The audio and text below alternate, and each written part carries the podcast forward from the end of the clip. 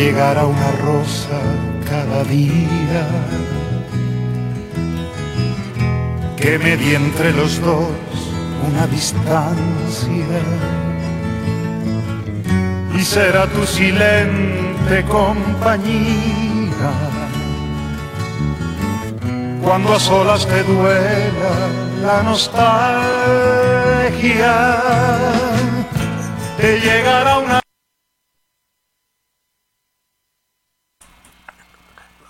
Muy buenas tardes, amigos de Peligrosa en el 1370 AM. Vamos a iniciar eh, este programa, este ejercicio literario, cultural, de poesía Eres tú.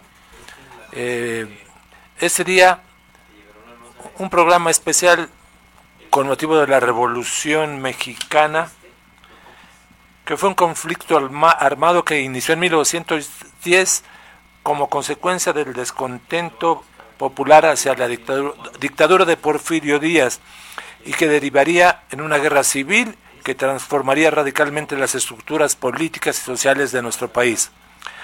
La Revolución Mexicana redibujó México hace poco más de un siglo, el conflicto armado que se dio entre 1910 y 1917 se inició como una lucha en contra de la perpetuación en el poder del general Porfirio Díaz, pero derivó en una guerra civil entre facciones que lucharon por la auténtica revolución y la cual dejó un saldo de un millón de muertes.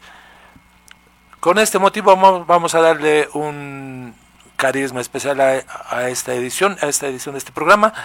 Vamos a iniciar eh, con un poema eh, como es Suave Patria de Ramón López Velarde y que, que vamos a, a, escucharlo y después vamos a estar dedicado a los corridos, a los corridos de la revolución de la Revolución Mexicana.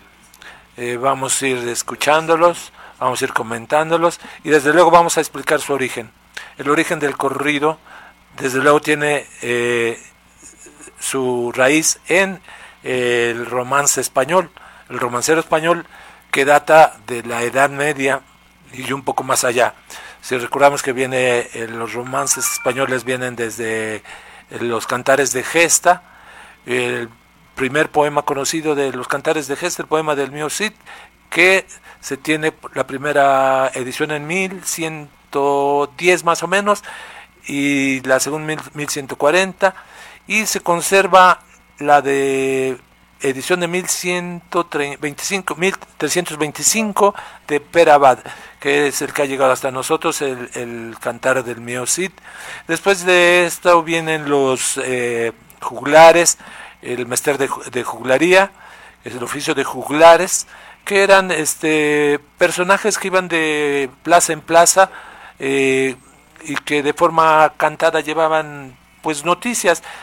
De hecho, esta una de las funciones principales del romance eh, era pues llevar noticias de un lugar a otro, pues era la forma de comunicación de aquellos tiempos, eh, llevar de plaza en plaza, de lugar en lugar, noticias de acontecimientos, eh, de tragedias, de hechos, de personajes conocidos de la época.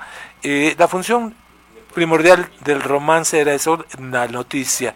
Así se le conoce como era una especie de, noticiero y pues eh, deriva de ahí nuestro corrido y que va a tener las mismas funciones, las mismas funciones. Eh, nuestro corrido es eh, un género épico, lírico, narrativo, de cuartetas de rima variable que pueden llevar rima asonante o consonante.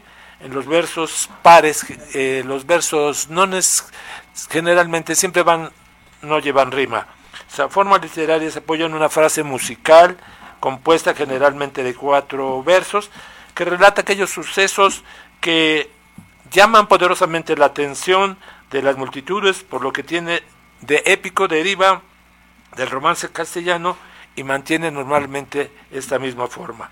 Por lo que encierra del lírico deriva de la copla y el cantar, así como de la jácara, y engloba igualmente relatos sentimentales propio para, propios para ser contados, principalmente amorosos, poniendo las bases de la lírica popular, sustentada en coplas aisladas o en series.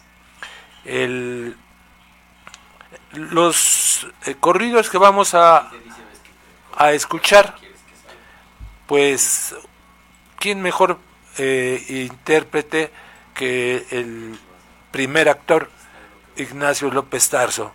que tiene varios, varios discos grabados eh, con los corridos mexicanos.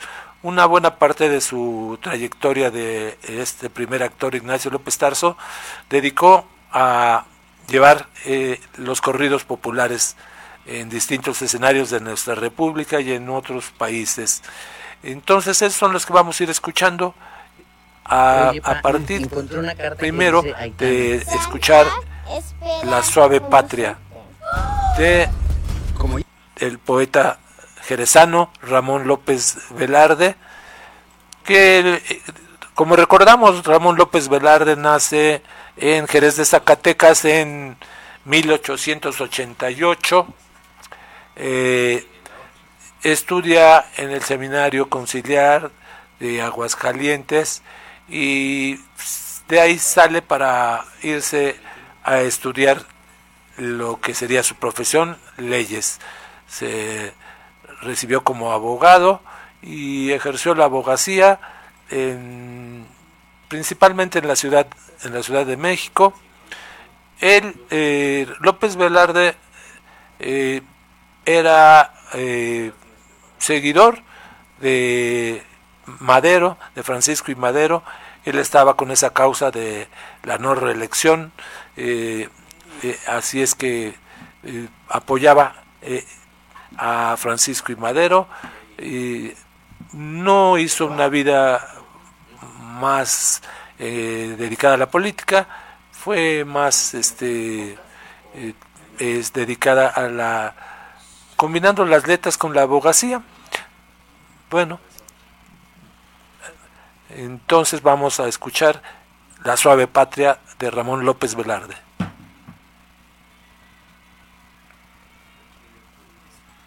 Que solo canté de la exquisita partitura del íntimo decoro.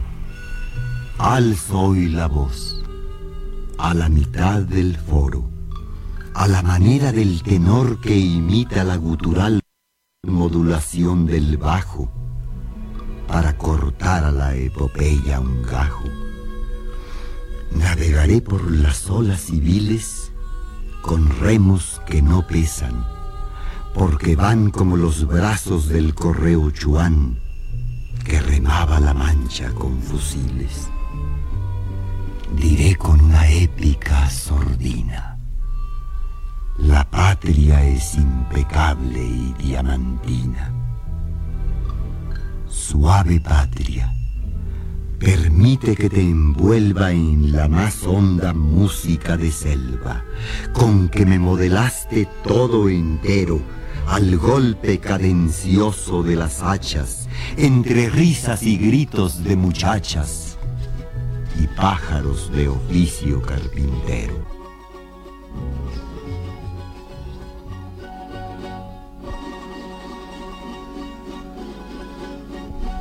Patria, tu superficie es el maíz, tus minas el palacio del rey de oros, y tu cielo las garzas en desliz, y el relámpago verde de los loros. El niño Dios te escrituró un establo, y los veneros de petróleo el diablo. Sobre tu capital, cada hora vuela ojerosa y pintada en carretela. Y en tu provincia, del reloj en vela que rondan los palomos colipavos, las campanadas caen como centavos. Patria, tu mutilado territorio se viste de percal y de avalorio. Suave patria, tu casa todavía es tan grande que el tren va por la vía como aguinaldo de juguetería. Y en el barullo de las estaciones, con tu mirada de mestiza, pones la inmensidad sobre los corazones. ¿Quién, en la noche que asusta a la rana, no miró antes de saber del vicio, del brazo de su novia, la galana pólvora de los fuegos de artificio. Suave patria, en tu tórrido festín,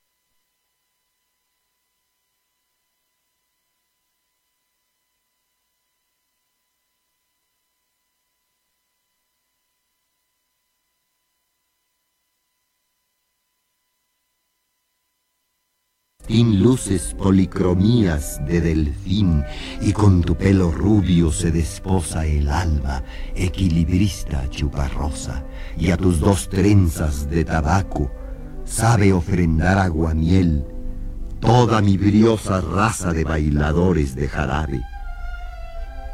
Tu barro suena a plata y en tu puño su sonora miseria es alcancía y por las madrugadas del terruño, en calles como espejos, se vacía el santo olor de la panadería. Cuando nacemos, nos regalas notas, después un paraíso de compotas y luego te regalas toda entera, suave patria la cena y pajarera al triste y al feliz, dices que sí, que en tu lengua de amor prueben de ti la picadura de la jonjolí. Y tu cielo nupcial, que cuando truena, de deleites frenéticos nos llena.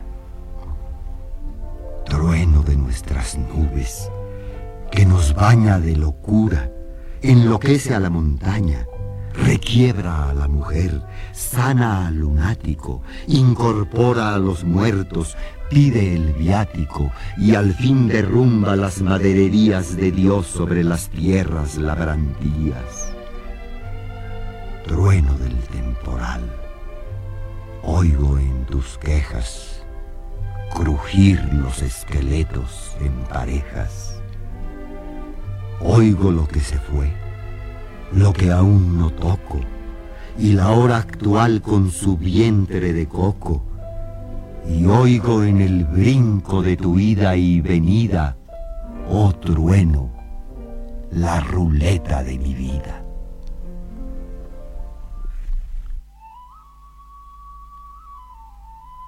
Cuauhtémoc, joven abuelo, escúchame lo arte único héroe a la altura del arte. Anacrónicamente, absurdamente a tu nopal inclínase el rosal. Al idioma del blanco, tú lo imantas, y es urtidor de católica fuente que de responsos llena el victorial zócalo de ceniza de tus flancas. No como a César el rubor patricio te cubre el rostro en medio del suplicio.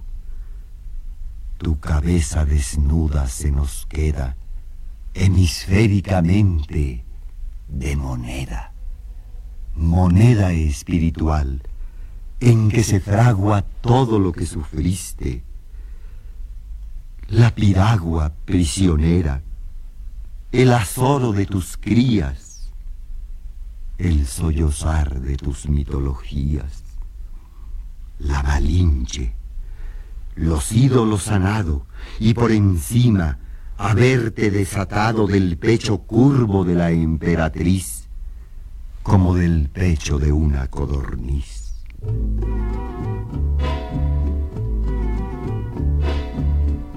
Suave patria, tú vales por el río de las virtudes de tu mujerío.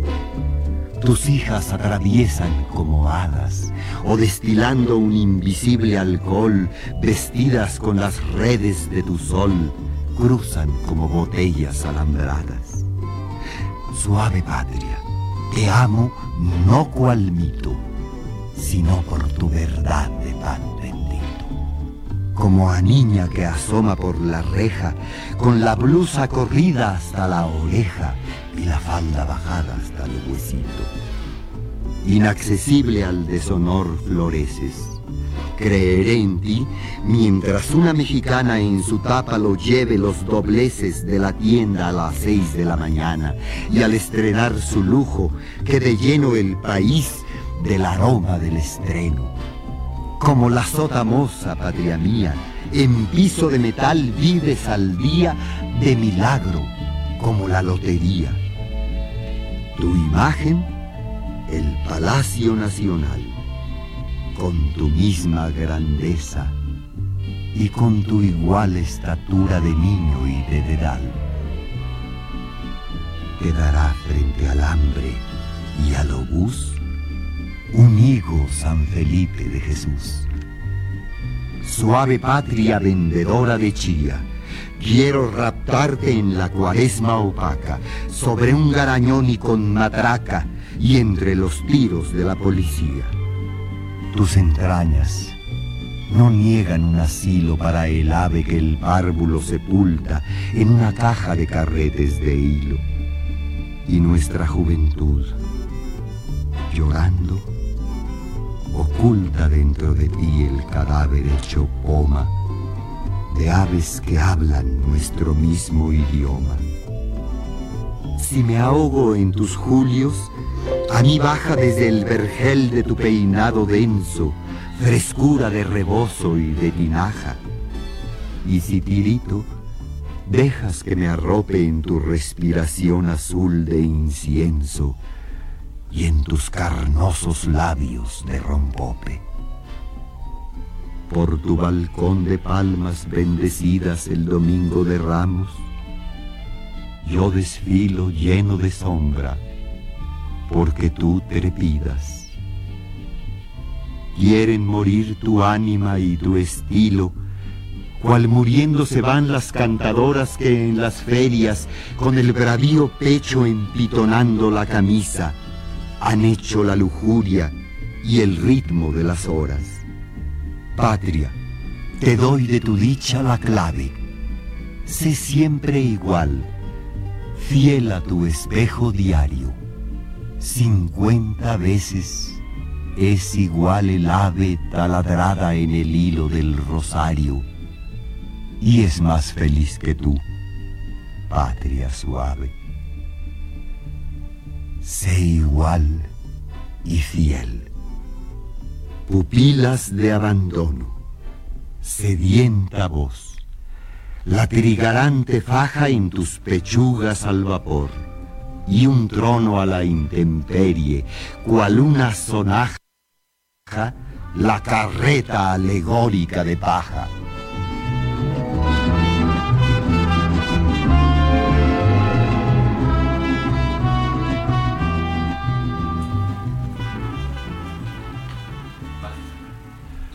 Bueno, ya escuchamos este poema de Juan José Arriola, Suave Patria, que se encuentra de- dentro de su libro Zozobra.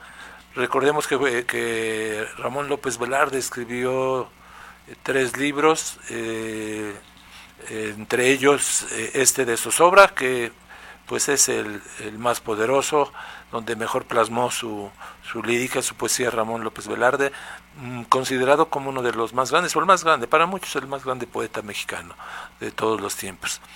Eh, Juan José Arreola fue, eh, eh, sus inicios fueron de, como declamador precisamente, como declamador, cuenta una anécdota que cuando vino a México este Pablo Neruda, visitó Ciudad Guzmán, desde donde es originario eh, Juan José Arreola, y en un evento que le hicieron un, un homenaje, Juan José Arreola declamó uno de los poemas de, de Pablo Neruda, eh, el de Farwell y los Sollozos, y le agradó mucho al poeta chileno Pablo Neruda, tanto que lo invitó a irse con él, que de aquí de México partía a Rusia, y que quería llevarlo como su auxiliar, su secretario, a lo cual el joven este Arriola accedió, pero la esposa ah, Matilde de, Neruda, conociéndolo, fue a ver a, la- a los padres de, de Arriola a su casa y les dijo que no, no lo dejaran ir porque eh, Neruda pues era muy bo- un bohemio y se dedicaba mucho tiempo a, a, beber y que pues no le iba a convenir al joven, no iba a ser un ejemplo para él eh, esta forma de vida que llevaba eh, Pablo Neruda, el cual era un totalmente un, bohemio. Y pues lo, no lo dejaron. Entonces los papás ya se negó a irse con Neruda.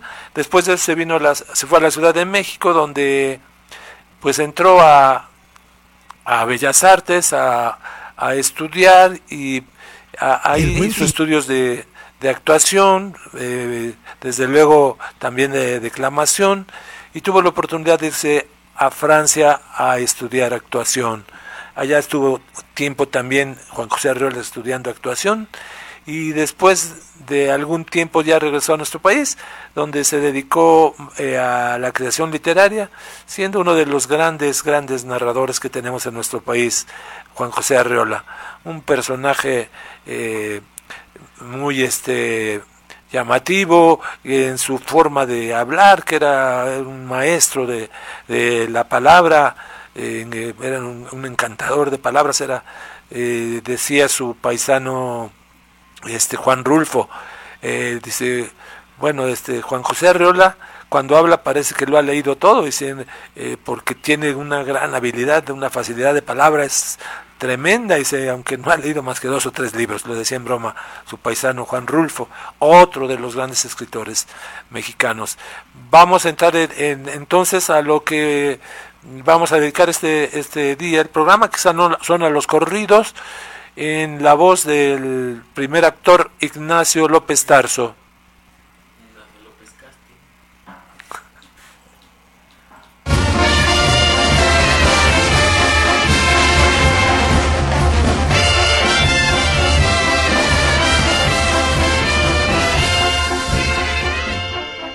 Yo soy soldado de Pancho Villa. De sus dorados soy el más fiel. Nada me importa perder la vida si es cosa de hombres morir por él. Ay, de aquella gran división del norte. Solo unos cuantos quedamos ya. Subiendo cerros, bajando montes, siempre buscando con quién pelear. Ya llegó, ya está aquí. ¿Quién? Como que en Pancho Villa con su gente, con sus dorados valientes que por él han de morir. Ya llegó, ya está aquí, Pancho Villa con su gente, con sus dorados valientes que por él han de morir. El centinela pasó revista. El campamento ya se durmió. Adiós, les dice ya este villista. Ya nos veremos otra ocasión. Adiós, villistas. que allá en Celaya murieron todos con gran valor. Adiós mi linda ciudad Chihuahua, Parral y Juárez, Lerdo y Torreón. Ya llegó, ya está aquí, en, pues que en Pancho Villa con su gente, con sus dorados valientes, que por él han de morir. Adiós villistas que allá en Celaya murieron todos con gran valor. Adiós mi linda ciudad Chihuahua, Barral y Juárez, Lerdo y Torreón. Ya llegó, ya está aquí Pancho Villa con su gente, con sus dorados valientes que por él han de morir.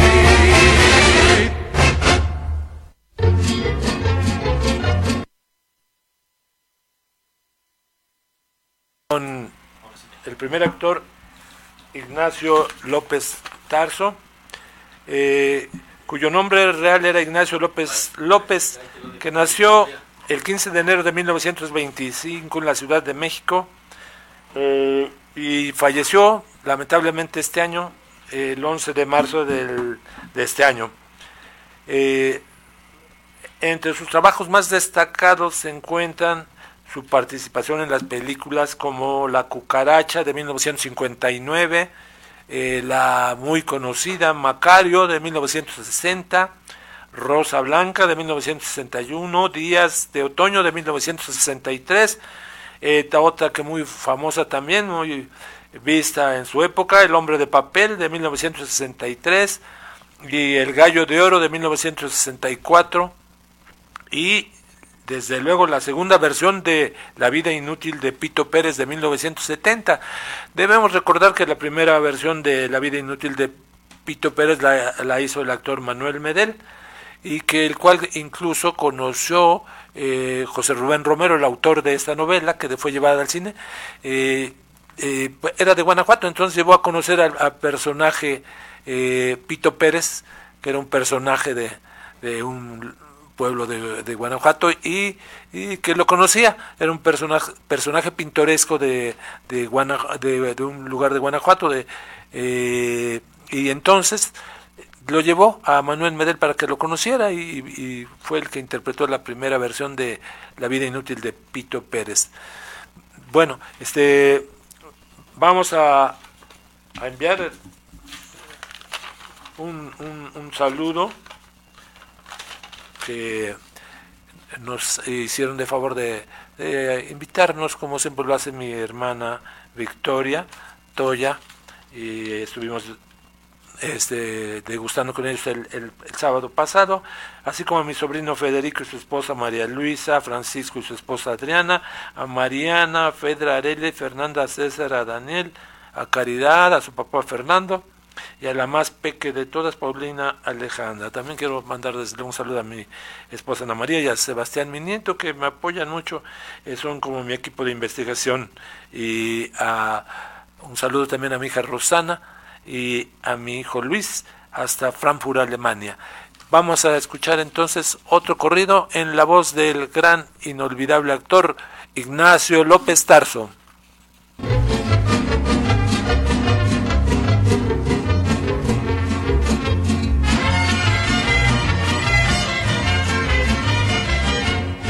Despierten ya, mexicanos, los que no han podido ver y andan derramando sangre por subir a otro al poder. Pobre nación mexicana, qué mala ha sido tu suerte. Tus hijos todavía quieren más en la desgracia verte. Mira, mi patria querida, no más cómo va quedando.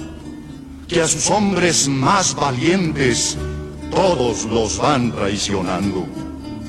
¿Dónde está el jefe Zapata que su espada ya no brilla? ¿Dónde está el bravo del norte que era don Francisco Villa? Estaban las tres pelonas sentadas en la ventana, la cuca, la petra, la loca de soledad. Once everything's perfectly organized, I'll start working on my thesis. Grammarly will ensure you feel confident nailing your final thesis by supporting your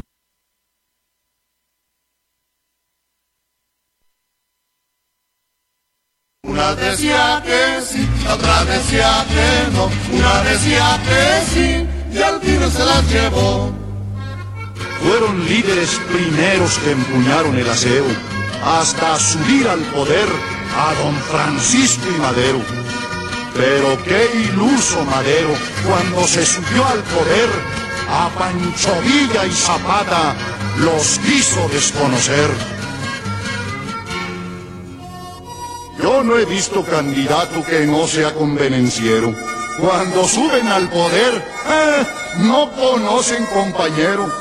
Zapata le dijo a Villa, ya perdimos el albur. O atacarás por el norte, yo atacaré por el sur. Ya con esta me despido porque nosotros nos vamos. Aquí termina el corrido. ¡Despierten ya, mexicanos!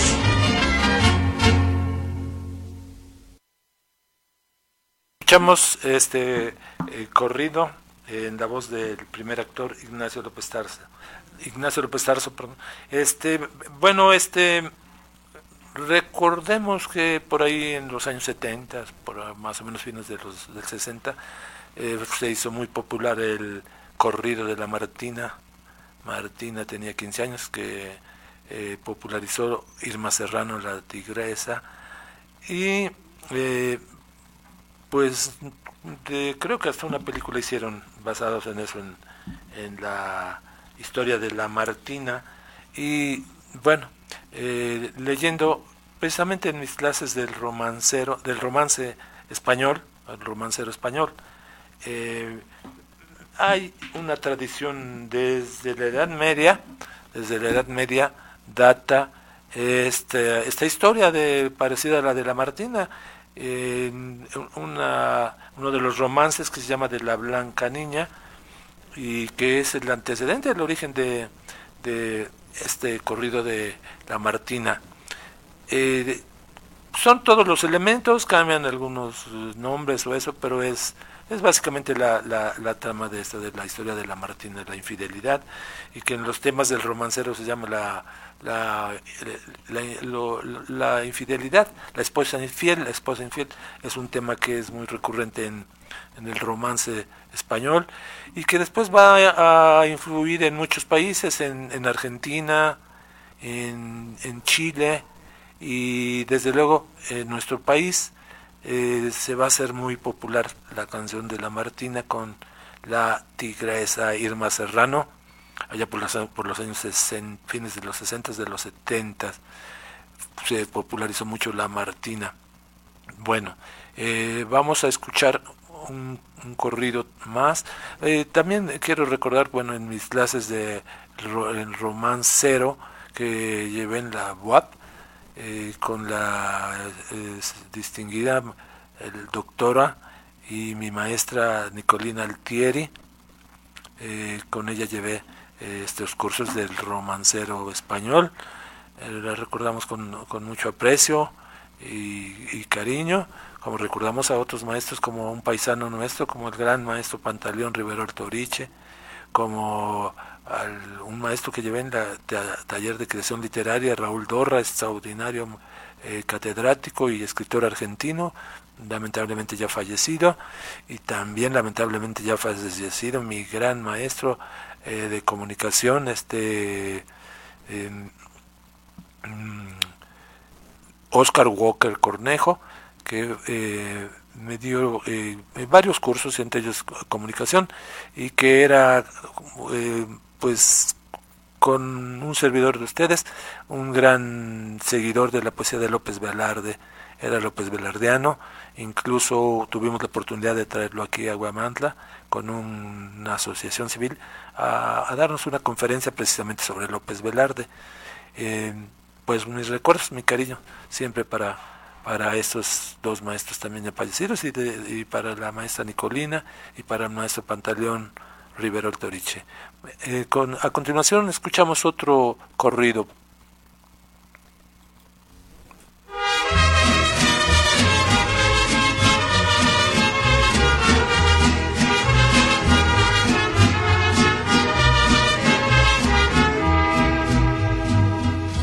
don Fernando el francés, un soldado muy valiente que combatió a los chinacos del México independiente.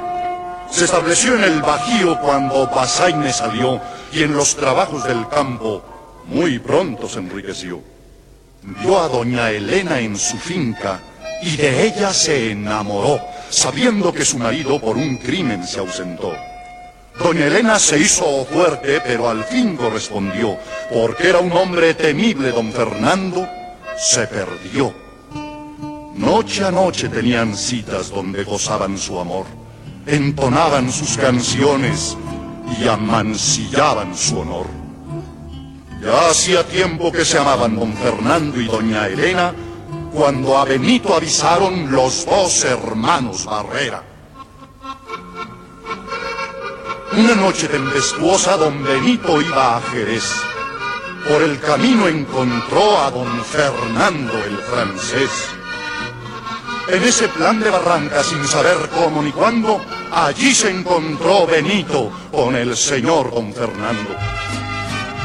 Benito, pistola en mano y un rifle del 16, acertó cuatro balazos a don Fernando el francés. El francés quedó tirado muy cerca de la barranca y don Benito iracundo montó en su briosa potranca. Se dirigió enfurecido para su pueblo natal y en la puerta de su casa se procuró serenar. Abrió la puerta de fierro y al pasito se metió, trayendo plantas y flores, a la ventana llegó. Ábreme la puerta, Elena, sin ninguna desconfianza.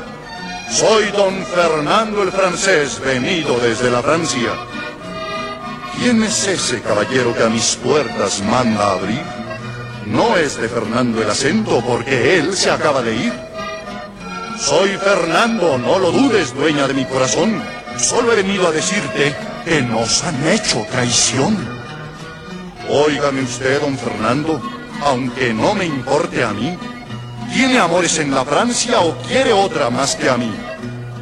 No tengo amores en Francia ni quiero otra más que a ti. Elena, soy tu marido, que vengo en contra de ti. Si tú fueras legal con mi amor,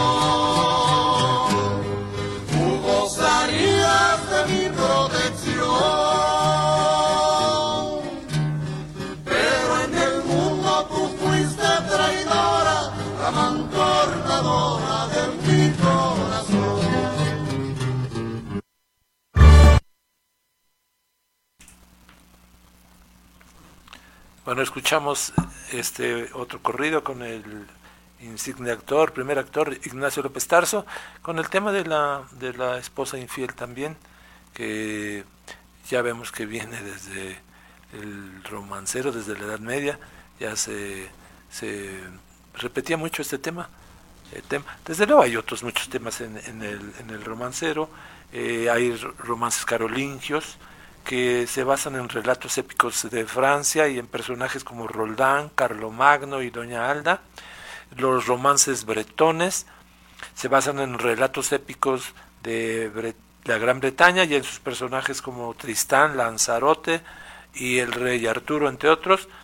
Y los romances fronterizos o moriscos, estos se basan en la denominada reconquista y relatan sus últimas etapas desde el punto de vista de los cristianos. Y ejemplo de este de estos romances fronterizos es el que se denomina romance de Abenamar, en el cual Juan de II de Castilla habla a Benamar, príncipe de Granada.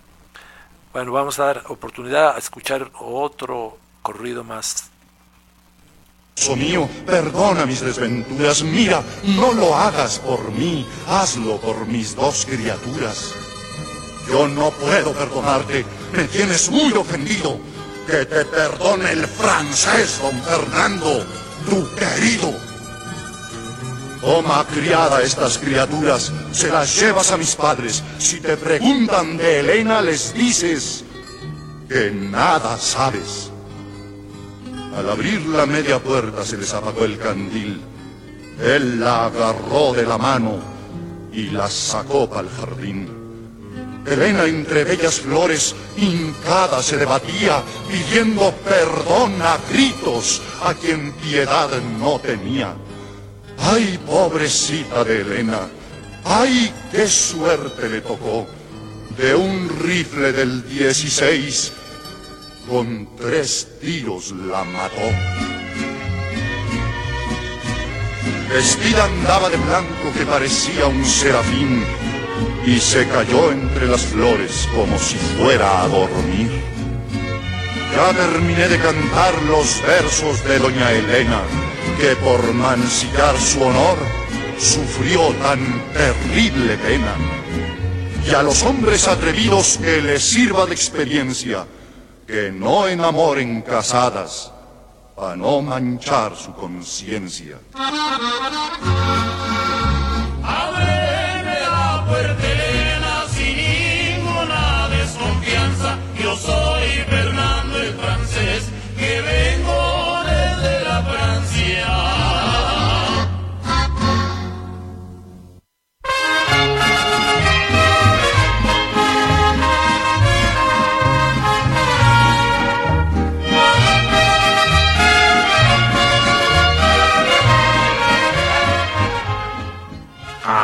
En Santa Amalia vivía una joven, linda y hermosa como un jazmín. Ella solita se mantenía cosiendo ropa para vivir. El mal hermano le dice un día, ay hermanita del corazón, ya tu hermosura me tiene loco y tu marido quiero ser yo. La pobre joven quedó asombrada y en el instante le contestó, mejor prefiero morir mil veces antes que logres manchar mi honor. El mal hermano sacó el revólver y en el instante le disparó, dándole un tiro en los sentidos que todo el cráneo le destrozó.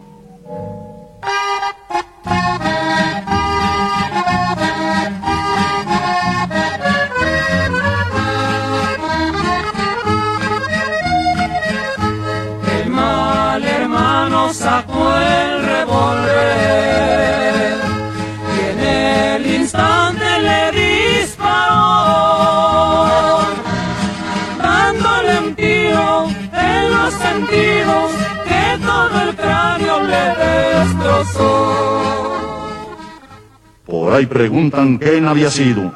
Luego pregunta la autoridad. Vinieron gentes de todas partes a ver el crimen de aquel lugar. Al juez declara que él había sido. Yo soy el hombre que levanté. Vete, hermanita, vete tú al cielo que yo en la cárcel lo pagaré.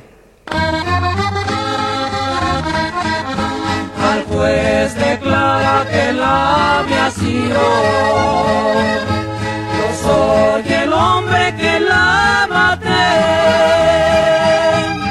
Vete hermanita, vete tú al cielo, que yo en la cárcel lo pagaré.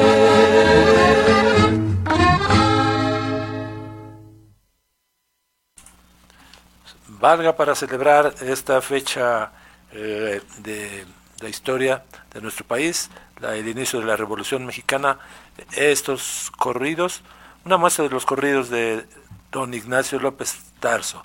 Agradecemos mucho la atención a este a esta emisión. Agradecemos, quiero agradecer en especial a, mi amigo el locutor Jesús López Sánchez, que acá me estuvo asistiendo, al amigo Asael Juárez, ingeniero, que también siempre nos apoya, y desde luego al licenciado José María Chima Méndez, quien hace posible que nos brinde este espacio para compartir con todos ustedes eh, un rato de, lecturas, de, de poemas, de, en este caso de los corridos y esperemos haya sido del agrado de todos ustedes. Muy buenas noches.